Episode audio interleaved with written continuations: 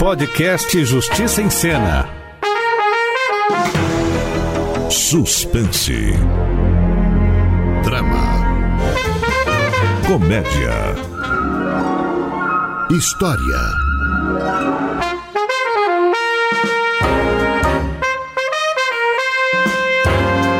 O direito é coisa de toda hora, na vida de todo mundo.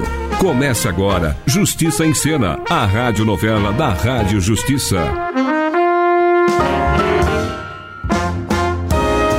Episódio da semana. Os suspeitos.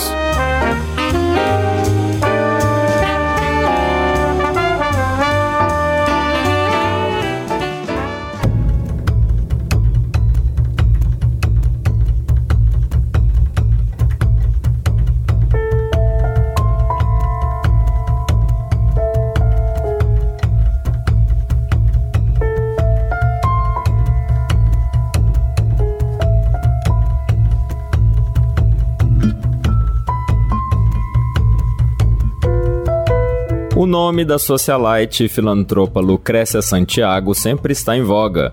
Seja nas capas de revistas, seja nas redes sociais, ela é considerada por muita gente como a alma mais caridosa da elite brasileira. E a Lucrécia é casada com ninguém menos que o Simval Santiago, um rico empresário do ramo de cabides de plástico. E a nossa história começa em uma tarde de segunda-feira, quando a Lucrécia Santiago saiu pela manhã de sua mansão, localizada no nobilíssimo bairro dos Nobres Campos Elíseos. Sem comunicar a ninguém, tomou um táxi e desapareceu pelas ruas da cidade. Algumas horas depois, Geraldinho, um universitário fútil, autocentrado e enteado da Lucrécia, apareceu ofegante na mansão onde mora com o pai. Existe alguma relação entre o desaparecimento da Lucrécia e a ofegância de Geraldinho? Vamos acompanhar. Geraldinho? É papai? Que cara é essa? Ah, é, é a minha, por quê? Parece que você viu um fantasma. É, n- não propriamente. O que que foi então? Ah, nada, papai, já falei. Nossa, isso parece até inquérito policial. Olha, É, só quero saber o que que houve com você. Você não tinha aula hoje cedo? Ah, é, a professora. A professora tá doente. É, parece que tá com catapora. Isso não é doença de criança? Ah, é que minha professora é muito jovem. Bom, eu já vou. Mas já, papai? E aí, você acha que controlar uma empresa é fácil? Ah, mas trabalhar todos os dias é muita maldade com uma pessoa. Pra você ver como eu sofro. Olha, papai, ainda bem que o senhor é rico, viu? Pra não precisar trabalhar. Já me imaginou acordando às sete da madrugada todo dia? Eu nunca imaginei, né? Mas a sua madrasta insiste em querer te arranjar um emprego lá na empresa. Ah, a Lucrécia tem inveja de mim, da minha alegria de viver, e só quer me ver pelas costas. E falando na própria, onde é que ela tá? E eu é que sei. Ela saiu bem cedo, né? Nem vi quando acordou. É, deve estar num chá de caridade, plantando uma árvore, ajudando os necessitados, qualquer chatice dessas. Olha, sua madrasta pensa muito nos outros, tá? E deixa ela em segundo plano. Nos outros não, nos pobres, porque em mim ela não pensa. Mas se esse menino dá um trabalho. A campainha, deve ser Lucrécia. Ah, papai, então aproveita e abre, porque eu já tô aqui no sofá, né? E levantar dá o maior trabalho. Pois não? Seu Simval Santiago. Sou eu. Eu sou o delegado Paranhos, da 27ª DP. Pois não, delegado? Acredito não ter uma boa notícia para o senhor. Meus homens estavam fazendo uma diligência pelo bairro Nobre e encontraram isto ao lado do matagal. Mas é um colar. Acredito que este colar pertence à sua esposa, Sim, ela não vive sem ele. pois acredito que isso seja mais pura verdade, seu Simval, porque encontramos a sua mulher nas redondezas desse matagal. Ah, o que, que o senhor quer dizer? Quero dizer que a sua mulher, Lucrécia Santiago, está morta. O quê? Isso é verdade, papai? A minha madrasta? Morta? Isso mesmo, garoto. E acreditamos que ela tenha sido vítima de um homicídio. Homicídio? É o que parece. Três tiros a queima-roupa. E, e quem pode ter matado a minha madrasta, delegado? Qualquer um, Qualquer um? qualquer um. Por isso é necessário investigarmos a fundo. E para tanto, vou precisar do depoimento da família. É, depoimento? Pra que depoimento se eu não matei ninguém? Não, seu Geraldo, Geraldo, O depoimento serve para a gente obter pistas sobre o assassinato da sua madrasta. Não é um interrogatório. Bom, não ainda. Muito bem, delegado. Amanhã então a gente vai comparecer à delegacia, né? Até amanhã. Até amanhã. Papai, o senhor vai ter que me explicar tudo de novo, porque agora eu fiquei completamente zonzo. Quer dizer que amanhã a gente vai ter que ir numa delegacia? Vai. E o que, que eu vou dizer? Ora, diz a verdade, Geraldo. A verdade? A verdade sobre o quê? É, sobre o que aconteceu no dia do crime. E se eu não quiser dizer? Melhor, e se eu não puder dizer a verdade? Não puder? Não posso, papai, porque se eu disser a verdade, nem sei o que vai acontecer comigo. Geraldo, meu filho, não me diga que você. Não me diga que você matou a sua madrasta. Não, papai, eu não me dava com ela, mas aí matar já é demais, né? O que eu tenho medo é de chegar na delegacia e ter que mentir para preservar minha reputação. Mentir? Meu filho, o que, que você fez de tão grave que precisa mentir pro delegado? Ai, papai, nem te conto. Mas é claro que conta. Tá, papai, eu conto. Acontece que eu não fui à aula hoje, né? Mas não foi porque a professora pegou catapora. Ah, não? Não. A professora não apareceu na escola porque estava comigo. Peraí, você tá namorando a sua professora, Geraldo? Ah, papai, não começa com censura nem com caretice que eu sou maior de idade, viu? Peraí, mas eu não tô te censurando. Mas o mundo, papai, o mundo me condena com os olhos. E por que, que você não diz a verdade pro delegado amanhã? Então, papai, eu te falei, e a minha reputação, onde é que fica? Você não quer dizer porque é proibido uma professora namorar um aluno? Eita, eu nem tinha pensado nisso. Então do que, que você tava pensando? Ah, eu tava pensando que o meu círculo de amizades iria murchar, né, da noite pro dia, se soubesse que eu tô namorando uma mulher. Uma mulher que é pobre. Só isso? Só nada, tá? Papai, o senhor não entende. Eu vivo um amor proibido.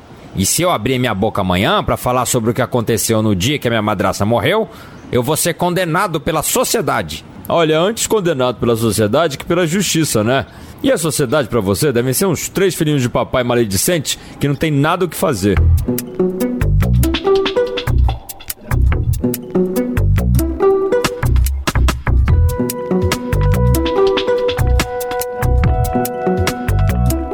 No outro dia, o Geraldo foi até a delegacia prestar seu depoimento para o delegado Paranhos. Quer dizer então que você não tinha visto a sua madrasta no dia do crime? Não. A Lucrécia e eu, a gente tinha horários completamente incompatíveis, né? Ela acordava muito cedo. Muito cedo? Muito cedo quanto? Oito da madrugada. Oito da madrugada? Ah, para mim o dia só nasce às dez, quando começam as aulas da faculdade. E o senhor ficou na aula durante todo esse tempo? Fiquei. E alguém poderia confirmar essa informação? E por que, que o senhor está perguntando isso? Porque a perícia concluiu que a sua madrasta foi morta por volta das 11 horas da manhã. E, o senhor acha que eu matei a minha própria madrasta? Olha, tá certo que a gente não se dava bem, né? Mas eu não sou um assassino. Calma, seu Geraldo, eu, eu só tô dizendo. O senhor está querendo que eu confesse o meu crime, não é? Peraí, que crime? Tudo bem, eu confesso. Eu estou namorando uma mulher. Uma mulher? Pobre. Nossa, parece até que saiu um peso da minha cabeça. Olha, eu me sinto muito melhor. Que bom, mas o que, que isso tem a ver com a história? Eu tava com essa mulher no momento do crime, delegado. E quem é essa mulher? Minha professora de faculdade. Olha, mas ela pode ser pobre, mas tem muito a ver comigo, tá? A gente tá até na mesma turma. Claro que vocês estão na mesma turma, se ela não é a sua professora. E além disso, o que, que essa informação de que ela é pobre me importa? Pra mim nada, tá? Porque eu não sou preconceituoso como os meus amigos. Mas o Rogerinho e o Mateuzinho, os meus colegas, ah, você precisa ver. São preconceito dos pés aos sapatênis. E me diga uma coisa, e a sua relação com a dona Lucrécia? Ah, era incrível. Tá bom, é incrível, é exagero, né? Era cada um na sua, entende? Sem muita festinha, mas também sem muito arranca-rabo. Arranca-rabo mesmo, ela tinha com meu pai. Com o seu pai? Nos últimos tempos eles brigavam demais. Mesmo? Ih, papai parece ser calmo, mas não é não. Até ameaçou a Lucrécia com uma arma de fogo. Ih, será que eu falei demais?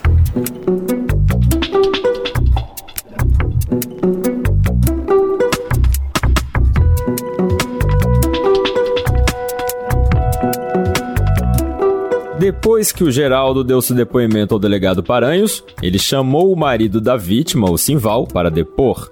Mais tarde, o Simval entra em casa batendo a porta. Como é que você tem coragem de mentir tão descaradamente assim pra polícia, hein, Geraldinho? Eu, hein? No que que eu menti? Mais fácil perguntar no que que você não mentiu. Falou pro delegado que a sua madrasta e eu brigávamos muito o tempo todo. E não é verdade? Claro que não. Mas a gente quase não brigava na vida.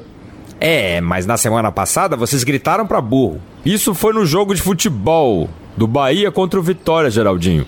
Você sabia que a Lucrécia era roxa pelo Bahia e eu torço pro Vitória desde criancinha. Mas bateram boca. E eu ameacei a sua madrasta com uma arma de fogo? Desde quando? Ah, desde aquele dia, né, que você apontou aquela lenha pra Lucrécia. Lenha, Geraldinho, não é arma de fogo, tá? E a gente tava num churrasco e ela queria se meter na minha churrasqueira. Eu só peguei a madeira em brasa e. Olha, quer saber? Não se pode confiar nessa sua cabecinha de alfinete. E eu não preciso me preocupar, porque. Porque quem não deve não treme. É, digo, teme. Isso mesmo, papai. Quem não deve não teme. É, Agora abre a porta, por favor, que eu tô muito bem encostado aqui no corrimão da escada e eu não queria sair daqui. Nossa, mas é uma preguiça. Delegado Paranhos? Seu Simval, Estou aqui para comunicar que o senhor foi indiciado pela morte da dona Lucrécia Santiago. Mas por quê? Indiciamento não é só quando há provas contra o suspeito? É, mas a gente encontrou provas contra o senhor. Que provas? Reconhece esta carteira? Minha carteira? Sim, ela foi encontrada ao lado da vítima. Eh, Não pode ser, porque. O senhor se lembra de ter usado essa sua carteira no dia do crime? Bom, na verdade. Deixe para responder durante o interrogatório. Interrogatório? Sim, é o próximo passo do inquérito policial. O senhor está intimado a comparecer à delegacia amanhã pela manhã. E nem pense em fugir, tá? Que os meus homens estão na sua cola, doutor Simval. Ih, papai, o senhor tá frito, hein? Que frito, Geraldinho, que frito! Eu não cometi crime nenhum, entendeu? Ah, mas o senhor sabe, né, como é que são esses interrogatórios. Esse pessoal não quer saber se você é inocente, se você é culpado, nada disso. Querem logo acabar com o caso para não precisar ficar pensando mais no assassinato. Mas que bobagem. Será? Se eu fosse o senhor, fugia. Fugi, meu filho. Mas aí vai parecer que fui eu mesmo que matou a sua mãe. Madrasta! Ah, que seja. É, mas se o senhor ficar, vai ser presa fácil quando a polícia vier te prender. Você quer que eu me transforme num foragido da justiça, é isso? Ah, papai, foragido é quem não tem dinheiro. O senhor que é rico pode chamar esse período de férias, né? E ir pra França, capital de Paris. É Paris, que é a capital da França, Geraldinho. Não bastasse a minha mulher ter sido assassinada, vem meu filho e assassina a geografia.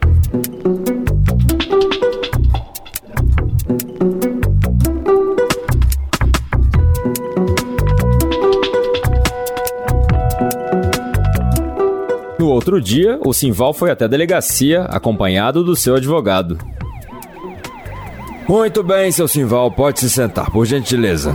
Gostaria que o senhor ficasse ciente de que a justiça considera o interrogatório um instrumento de defesa do indiciado, entendeu?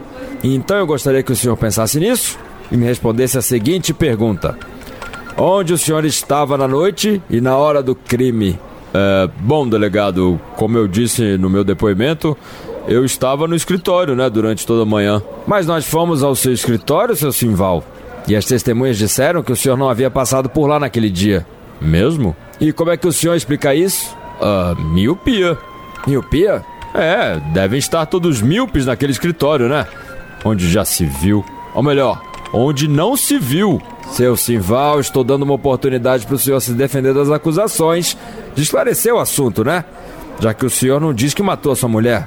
Mas eu não matei? Bom, então se não matou, onde é que o senhor estava na hora e no dia do crime? Seu delegado, acontece que Acontece que se eu disser onde eu realmente estava, isso poderá gerar consequências catastróficas, né? Com, com previsões incalculáveis. E se o senhor não disser, eu posso presumir que matou a sua mulher.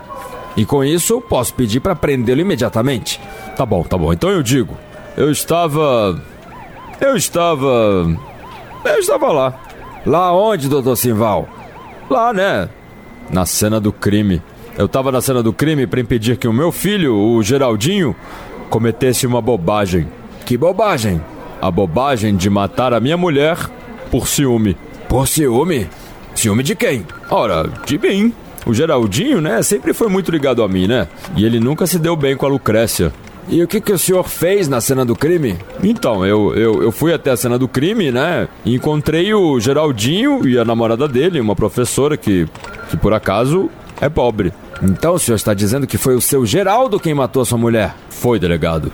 O Geraldinho, né, com a ajuda da namorada, matou a minha esposa. E eu, infelizmente, não consegui detê-los. E como ele matou? É, com um, um revólver, né? Com o seu revólver? É, por, por acaso foi.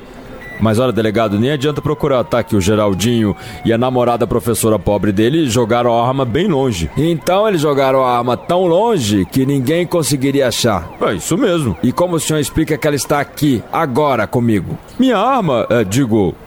Ué, que arma é essa? Não adianta disfarçar, seu Simval. Acabaram de achar essa arma enterrada próximo ao local onde a dona Lucrécia foi morta. E adivinhe de quem são as impressões digitais. Olha, delegado, devem ser minhas, tá? Mas. São suas, sim, senhor. E pelo que eu estou vendo, o senhor não está conseguindo se explicar. Tudo bem. Fui eu. Eu matei a Lucrécia. Então o senhor confessa. Confesso.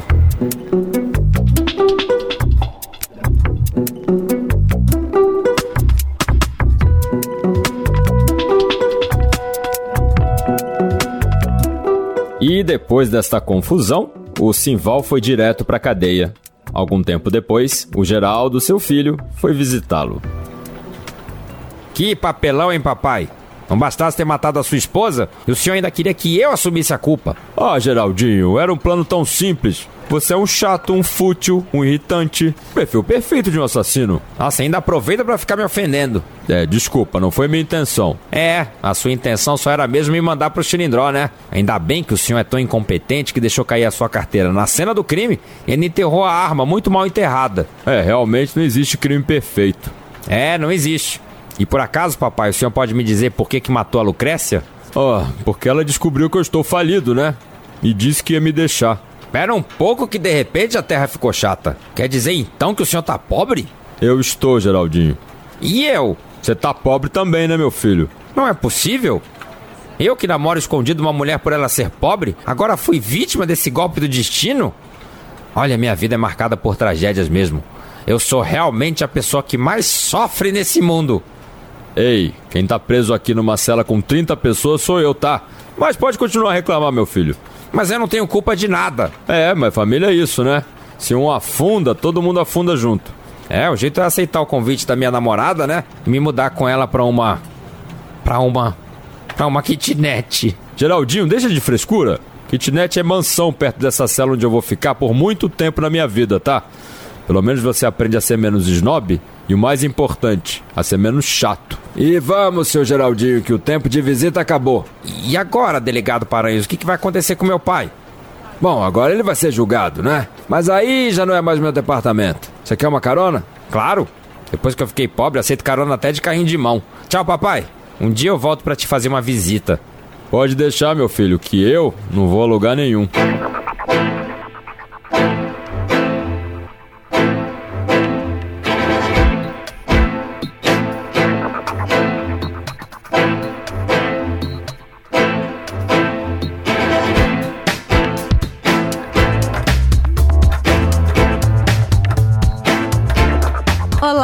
ouvintes do Justiça em Cena. Eu sou a consultora jurídica da Rádio Justiça, Thaís Faria, e vou falar sobre a novela dessa semana, em que o Simval e o Geraldo foram à delegacia prestar informações sobre o suposto homicídio da Lucrécia.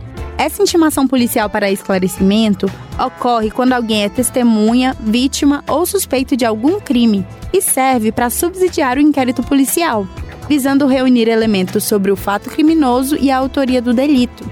O Geraldo começou o depoimento mentindo para o delegado, mas depois decidiu contar o que realmente estava fazendo no horário da morte da Lucrécia.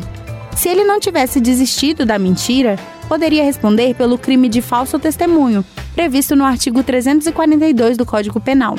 Durante as investigações, o delegado se convenceu formalmente que o Simval é o provável autor do crime e o intimou para o interrogatório, que é um momento para o suspeito apresentar a própria versão dos fatos. Durante o interrogatório, é facultativa a presença de um advogado, mas a autoridade policial deve informar ao investigado os direitos que ele tem, inclusive o de ficar em silêncio, sem que isso o coloque na condição de culpado. Por isso que o delegado não agiu corretamente ao ameaçar prender o Simval pelo simples fato dele não querer produzir prova contra si mesmo. No fim, diante de tantas provas da autoria, o Simval confessou que cometeu o crime. Essa confissão pode atenuar a pena que ele receberá pelo homicídio. E ainda durante o episódio surgiu o questionamento se o namoro entre o Geraldo e a professora dele era permitido. Apesar de algumas instituições vedarem esse tipo de relação no ambiente escolar por questões éticas, as relações amorosas entre alunos e professores maiores de idade e capazes não são proibidas pela legislação. Mas é importante esclarecer que os tribunais entendem que se o docente se vale da profissão para obter vantagem sexual sobre o aluno ou aluna, pode sim configurar o crime de assédio sexual definido no artigo 216-A do Código Penal. E esse foi o comentário jurídico da novela dessa semana. Até a próxima! Justiça em Cena, o podcast da Rádio Justiça. Episódio da semana: Os Suspeitos. Roteiro, direção e vozes: Guilherme Macedo. Sonoplastia: Marcelo Paradinhas. Comentário jurídico da advogada e consultora da Rádio Justiça, Thaís Faria.